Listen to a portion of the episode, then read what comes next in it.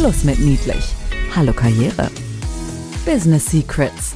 Warum Frauen geliked und Männern gefolgt wird. Barbara Liebermeister ist in beiden Welten zu Hause. Sie kommt aus dem Management internationaler Kosmetikkonzerne und ist heute unterwegs zwischen Bankern, Politikern, Rechtsanwälten. Hier verrät sie ihre Geheimnisse. Business Secrets. Meine Lieben, herzlich willkommen zu einem neuen Podcast. Ich sitze hier in Berlin in einem, nee, Startup-Unternehmen ist das ja nicht. Denn die Westernacher Solution äh, gibt es seit Jahrzehnten, seit den 60er Jahren, sagt mir hier niemand anders als die Dr. Maria Börner. Also herzlich willkommen zuerst mal Maria. Hallo, willkommen äh, Barbara in unserem Büro hier. Ja, und es ist total trendy, sollte man nicht denken. So 60er Jahre sieht man hier nirgends. Wir hatten vorhin auch schon einen Podcast in meiner anderen Show produziert, wo es tatsächlich um New Work ging. Ähm, und hier sind nicht nur die Ausstattungsmerkmale ganz New Work, sondern tatsächlich die Firmenkultur. Aber die Maria habe ich ja heute für etwas ganz anderes eingeladen. Äh, ich erzähle euch mal zuerst, warum mich Maria so fasziniert. Wir haben uns kennengelernt über LinkedIn, wie das häufig ja heutzutage ist. Und ähm, dann haben wir uns abgesprochen, haben gesagt, wir müssen Podcast zusammen machen. Maria ist promovierte Physikerin. 35 bist du, ja? Ja. Ja. Ich, ich muss selber nicht. überlegen. die mittlerweile im Bereich künstliche Intelligenz bei Westernacher Solutions arbeitet und äh, dort die Geschäftsentwicklung im Bereich KI verantwortet. Ähm, neben ihrem Job engagiert sie sich im Netzwerk Women in AI mit dem Ziel, die Sichtbarkeit von Frauen im KI-Bereich zu erhöhen. Das haben die Frauen nicht nur im KI-Bereich nötig, Marianne. Ja. Sie vernetzt sich leidenschaftlich gerne bei Meetups und auf Social Media, wie zum Beispiel LinkedIn. Dort findet ihr Maria, zögert nicht, sie anzuschreiben. Sie ist äh, wunderbar, natürlich und gar nicht künstlich. Dankeschön. ja, und sie ist auch äh, verheiratet, hat äh, zwei Kinder, ist hier in einer Vier-Tage-Woche, ganz New Work-mäßig, ähm, engagiert. Und ähm, Marias Hobby, das fand ich ganz interessant ist die Kreativität von Nähen bis Makramee-Knöpfen, aber sie verbringt ihre Zeit auch sehr gerne beim Pflanzen und Gärtnern. Ja. Du hast vorhin gesagt, du bist eine wie hast du dich ausgedrückt? Streber, also Schrebergarten ist das ja. Und ich habe so einen und strebe darum. Gartenstreberin. Ja. Das ist so herrlich. Ähm, ja, und Maria habe ich eingeladen und als wir uns so ausgetauscht hatten, habe ich gesagt, ey, gar keine, gar keine Frage. Wir bringen einen Podcast, der da heißt, stell dein Licht nicht unter den Scheffel. Ja. Ja, da haben wir eine Aufgabe, weil wir saßen vorhin oben auf der Terrasse und äh, ich habe gesagt, Mensch, Maria, wie toll. Ich sitze hier vor einer 35-jährigen Physikerin. Physik war nie meins in der Schule. Doktortitel. Ich darf viel mit Doktoren arbeiten, Doktoren und Doktorinnen. Ich selber habe keinen Doktortitel, schreibe deshalb Bücher, um als Expertin gesehen zu werden. Du schaffst auch noch das Haushaltsmanagement, wobei du gesagt hast, dein Mann, äh, der unterstützt dich voll tatkräftig. Wie ist das denn, wenn ich dir das so alles präsentiere, wer du bist? Von der Außendarstellung schön. die Eckdaten stimmen. Die, die, Eckdaten stimmen. Und wenn ich von außen immer rein rauf gucke, denke ich, wow. Ne? Wow. Äh, ja. Hört sich gut an. Richtig toll. Fühlst du das auch? Ich fühle das gar nicht. Mhm. Ich denke, ich bin Maria. Ich sitze hier vor dir und sage, ich habe ganz viel Zweifel, ganz viel Ängste frage mich, wo es hingeht, ob ich erfolgreich bin. Äh, stelle mir immer die Frage, was ist eigentlich Erfolg? Und ja, das ist, äh, ist immer ein Thema für mich. Also von außen bin ich erfolgreich, von innen nicht.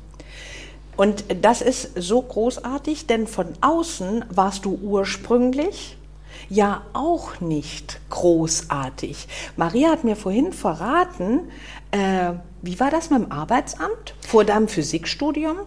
Genau, also ich habe damals, als ich Abitur gemacht habe, Leistungskurs Mathe Physik, mir lag Physik so ganz gut ähm, in der Schule, habe ich irgendwann mitbekommen. Also habe ich das gemacht, den Leistungskurs Physik. Und dann ging natürlich die Frage, na, was machst du nach dem Abitur? Und meine Mutter hat zu mir gesagt, Maria, studier doch Physik. Und ich dachte, Physik, oh mein Gott, Physik, da hatte ich einen großen Respekt davor. Und das Arbeitsamt damals in Jena hat angeboten, einen Test zu machen, ob das MINT-Studium etwas für einen ist.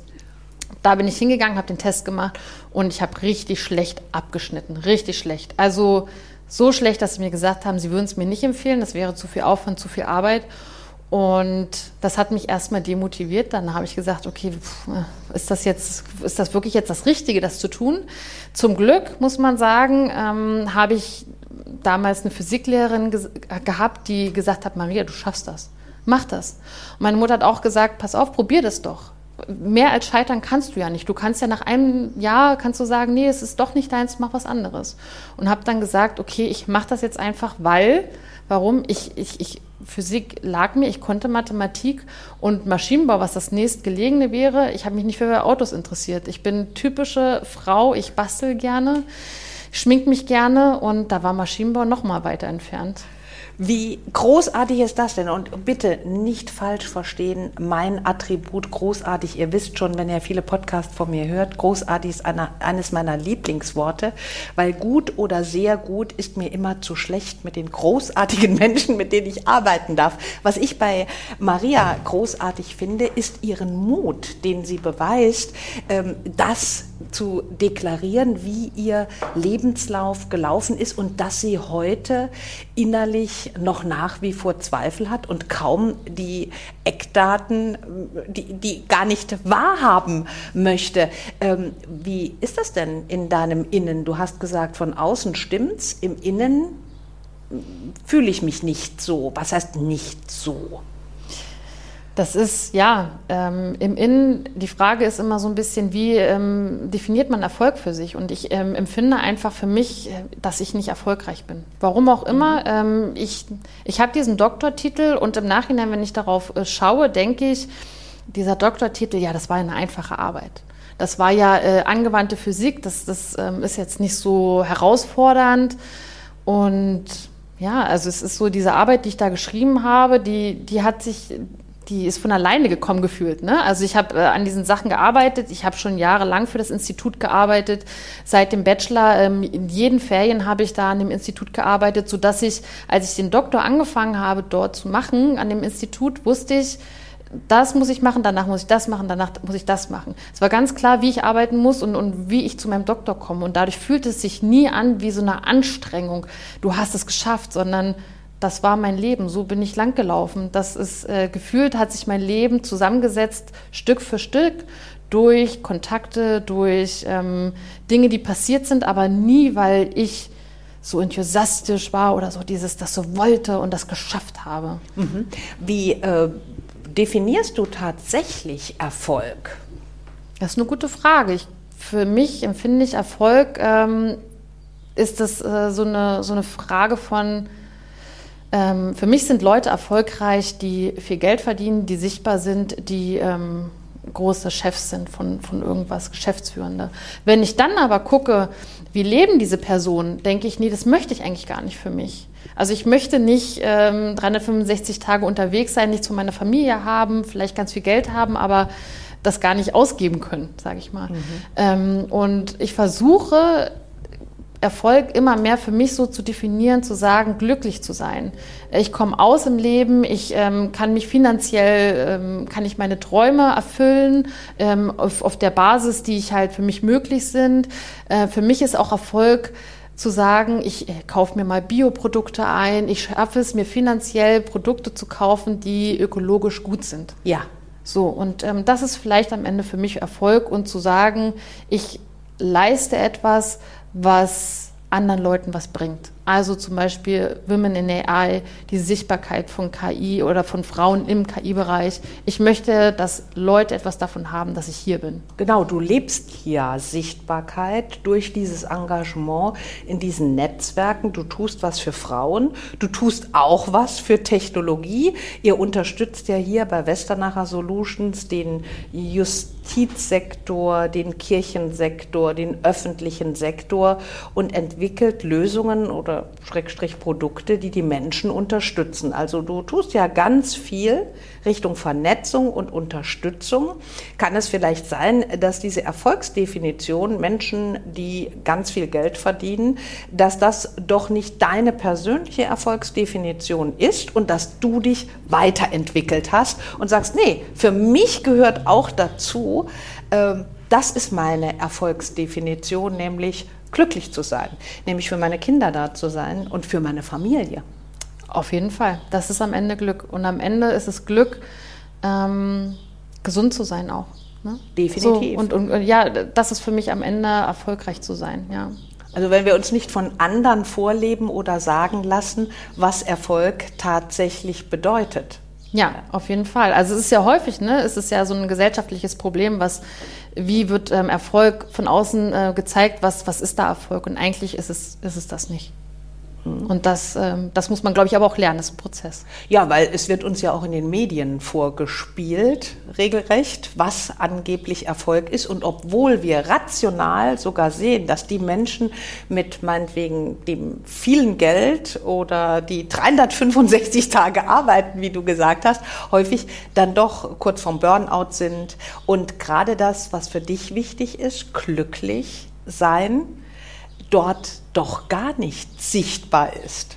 Korrekt, korrekt. Ja. Und du hast ja auch, wenn du schaust bei Instagram, ähm, wenn du die, diese erfolgreichen Influencer hast, ne, dann irgendwann kommt dieser Burnout. Und irgendwann siehst du, sind die weg, ähm, haben Depressionen, müssen erstmal eine Pause nehmen. Ja, das ist, ähm, ist, auch, es ist ja auch sichtbar. Und ich finde es langsam gut, dass wir dass das auch sichtbar wird, dass es sichtbar wird. Es gibt Menschen, ähm, die haben Depressionen, es gibt Burnout und ähm, wir müssen das einfach anders definieren. Psst, Business Secrets. Was ist deine Definition von Erfolg? Und wie viele Anteile davon hast du tatsächlich realisiert? Es gibt ein schönes Tool, das ich ähm, häufig einsetze im Coaching. Dann lasse ich Menschen definieren, wer sozusagen ihr Role Model ist. Und dieses Role Model kann völlig unerheblich, ob das im eigenen Umfeld ist, jemand, zu dem ich aufschaue, oder ob das eine Person ist der Öffentlichkeit. Und ich ähm, lasse die Menschen dieses Vorbild, dieses Idol sozusagen, definieren mit allen Attributen. Meistens am Flipchart, dass es inszeniert wird, dass es gelebt wird. Und dann schreiben äh, die auf, was sie unter dieser Person sich alles vorstellen. Oh, sieht gut aus, äh, hat eine super ausgeglichene Work-Life-Balance, weiß in den richtigen Situationen das Richtige zu sagen oder sich sichtbar zu machen, darzustellen, setzt sich auch durch im männlichen Umfeld etc. Kommt eine ganz lange Liste. Und dann lasse ich sie auf dem Nachfolge-Flipchart-Blatt sich selbst zu diesen Attributen Stellung nehmen. Inwiefern findest du denn, dass du dich durchsetzt, meinetwegen im männlichen Umfeld etc.? Inwiefern treffen diese einzelnen Attribute auf dich zu? Und siehe da, meistens ist das 100 Prozent deckungsgleich. Das heißt, das, was wir Menschen uns häufig als Idol, als Vorbild, als Role Model sehen im Umfeld oder im weiteren Umfeld oder nur als, hm, kann ja auch, als ich diese, dieses Tool gemacht habe, das allererste Mal, ähm, war damals die Condoleezza Rice in Amerika Außenministerin. Und ich fand das mega spannend, ja, ähm, dass äh, eine solche Frau eine so hohe Position belegen. Also das war toll, großartig. Und das war nachher super spannend zu sehen, welche Attribute ich dieser Frau zugeteilt habe und zu wie viel Prozent ich dachte, losgelöst jetzt von dieser Person, dass da doch Anteile in mir schlummern. Und dieses Tool ist ein Mutmacher und ein Aha-Erlebnis für Frauen, insbesondere, wir sprechen ja heute hauptsächlich von Frauen, aber auch für alle Menschen, die denken, ich bin nicht gut genug. Was empfiehlst du den Menschen, die denken, sie sind nicht gut genug. Wie gehst du damit um? Weil du hast dich ja sehr stark analysiert, dir ist es bewusst. Was machst du denn, wenn du einen ganz schlechten Tag hast? Wenn ich einen ganz schlechten Tag habe, rede ich mit meinem Mann. und, dann, Toll. und dann frage ich ihn, ich glaube, er kann das schon gar nicht mehr hören, warum liebst du mich eigentlich? Ach, wie nett ist das denn? Ja. ja. Und dann, ähm, dann sagt er auch immer, weil du so eine intelligente Frau bist. Das sagt er jedes Mal. Und ja. er unterzeichnet oder unterschreibt oder streicht nur deine Intelligenz. Nee, also er findet das Gesamtkonzept toll. Ich also, wollte gerade sagen. Also, auf jeden Fall. Ja, aber also ja, er findet, dass ich eine gute Mutter bin. Er findet natürlich auch, ne, als Physikerin, das ist äh, beeindruckend für ihn. Ähm, er findet mich auch attraktiv. Also es sind, ähm, genau, das, aber das muss ich dann wieder hören als, als Rückwirkung. Ähm, okay, Okay, gut. Und dann geht es wieder schon ein bisschen. Dann, hast du denn für dich ein Tool, weil vielleicht bist du ja noch nicht äh, 20 Jahre verheiratet in dem jungen Alter, das passt noch nicht. Ähm, aber äh, hast du ein Tool für unsere Zuhörerinnen oder sagst, ey Leute, was mir früher immer geholfen hat, ich bin immer hingegangen, wenn es mir ganz schlecht ging und ich wieder dachte, ey, pff, ist heute eine 5 in meiner Tagesform. Äh, gibt es da etwas? Habe ich also ehrlicherweise damals, als ich das häufig, ähm, also mich in Frage gestellt habe, hatte ich häufig die Rückvermittlung. Ich habe mir erst ähm, vor ein paar Wochen, maximal Monaten, die Frage gestellt, warum bin ich nie gut genug und warum hatte ich das Gefühl gar nicht so im Studium selber. Im Studium selber habe ich das gar nicht gefühlt. Da war ich, ähm, das war gut. Und das, die Sache ist die, mittlerweile würde ich meinen, dass ich habe Noten bekommen. Ich habe regelmäßig Noten bekommen und habe gewusst, eh, wie ich mich einzusortieren habe in der Geschichte. Ähm, ich war immer eine der Personen, die Einsen geschrieben hat, auch im, im Studium. Und ich habe sofort die Rückkopplung gehabt, du bist gut. Und dadurch, dass man auch als Frau in der Physik relativ selten ist, hat man ja nochmal die Rückkopplung und ähm, auch ähm, von, von den anderen Leuten, die um einen herum sind, wow, was du hinkriegst und so. Du kriegst auch immer positives Feedback, also sehr, sehr oft. Und ähm, deswegen denke ich, war das im Studium gar nicht so ein großes Thema, wie es dann in der Arbeitswelt am Ende war. Weil in der Arbeitswelt ist es so, du hast diese Rückkopplung nicht mehr. Du kriegst keine Noten mehr. Du hast da nichts mehr, wo du dich vergleichen kannst. Du kannst dich nur noch, womit soll ich mich vergleichen? Also. Ja. Du kriegst jeden Tag einen auf den Deckel. Nein, bei euch jetzt natürlich nicht, nee, aber, ja, aber ähm, du hast ja immer mit neuen Herausforderungen zu kämpfen, möchte ich sagen. Und klar, kannst du dir nach jedem Projektschluss sagen, ey, das habe ich gewuppt und das hätte ich nicht für möglich gehalten oder dass es so einfach geht. Aber da ist natürlich kein Beleg da wie durch eine Note. Das ist der Grund, Maria, warum ich häufig mit den Menschen, mit denen ich zusammenarbeite, empfehle, leg dir ein teures Notizbuch zu. Mit teuer meine ich ein Moleskin oder so, also nicht die 0815 karierten äh, Spiralblöcke und einen teuren Stift und leg das auf den Nachttisch und schreib jeden Abend als Routine hinein, kostet dich eine Minute in Stichworten, aber bewusst nicht digital, mhm. dann verinnerlichst du es eher. Was ist mir heute sehr gut gelungen? Und wenn du mal einen Tag hast, wo dir gar nichts dazu einfällt, hast du die Möglichkeit, in diesem Tagebuch nach vorne zu blättern und zu gucken, was dir die letzten Tage, Woche und, Wochen und Monate sehr gut gelungen ist, um ähnliche Gefühle zu produzieren, wie es bei dir die Noten getan haben. Könntest du dir vorstellen, das ist etwas, womit äh, du unterstützend auch arbeiten kannst? Vielleicht ist dein Mann ja auch mal auf Dienstreise. Ja, ja, ja, ähm, auf jeden Fall. Ähm, ich habe auch so ein Buch, ähm, äh, ein guter Plan. Ich weiß nicht, ob du das kennst, aber das ist ja auch ein sehr hochwertiges Notizblock oder, oder Kalender, mhm. wo man halt auch so, wie geht's mir heute, wie habe ich geschlafen, ne, was ist gut, was ist nicht so gut. Und auf jeden Fall, denn was ich gemerkt habe, ist ähm, immer im Arbeitskontext, ähm, wenn ich irgendwie gemerkt habe, das funktioniert gerade hier irgendwie nicht, dann ähm, und man bewirbt sich dann neu und man schreibt sein CV neu, ähm, dann listet man erstmal auf, was man eigentlich geschafft hat bis dahin. Und dann merke ich, ah Mensch, so schlecht warst du gar nicht. Ja, es ist dieses Verinnerlichen, ne? Ja. das Verinnerlichen der eigenen Ressourcen, eine Ressourcenbeschau. Und wir Menschen, gerade insbesondere in Deutschland, ist tatsächlich eine, aus meiner Sicht eine kulturelle Angelegenheit. Wir streben zum Perfektionismus und sind drauf trainiert zu gucken, was ist uns nicht gelungen und dass wir dort besser werden. Aber letzten Endes geht es darum, äh, eine Draufschau zu erhalten, wie einzigartig wir sind und uns zu überlegen, wie kann ich diese Einzigartigkeit, die nur in meiner Person in dieser Kombination vorliegt, ins Schaufenster stellen oder nach außen leben und tragen, auf die natürlich mir eigene Art. Ich möchte mich ganz recht herzlich bei dir bedanken, weil du diese Gedanken, mit uns geteilt hast. Und ich könnte mir vorstellen, dass ganz viele Frauen da sich an der einen oder anderen Stelle wiederfinden.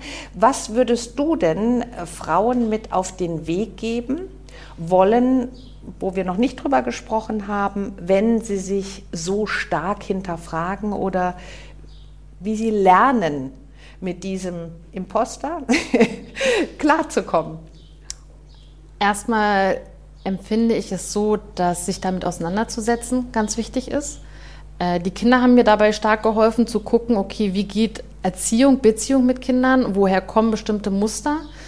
Und durch das Lesen, wie ich mit meinen Kindern umgehen kann, habe ich auch ganz viel über mich gelernt, was aus meiner Kindheit so bisher rübergeschwappt ist. Mhm. Sich also mit sich selber zu beschäftigen und was auch noch ähm, gut helfen kann, sind, sich einfach immer bewusst zu machen, ähm, jeder ist einzigartig und wir weniger in die Konkurrenz zu gehen und ins Zusammen.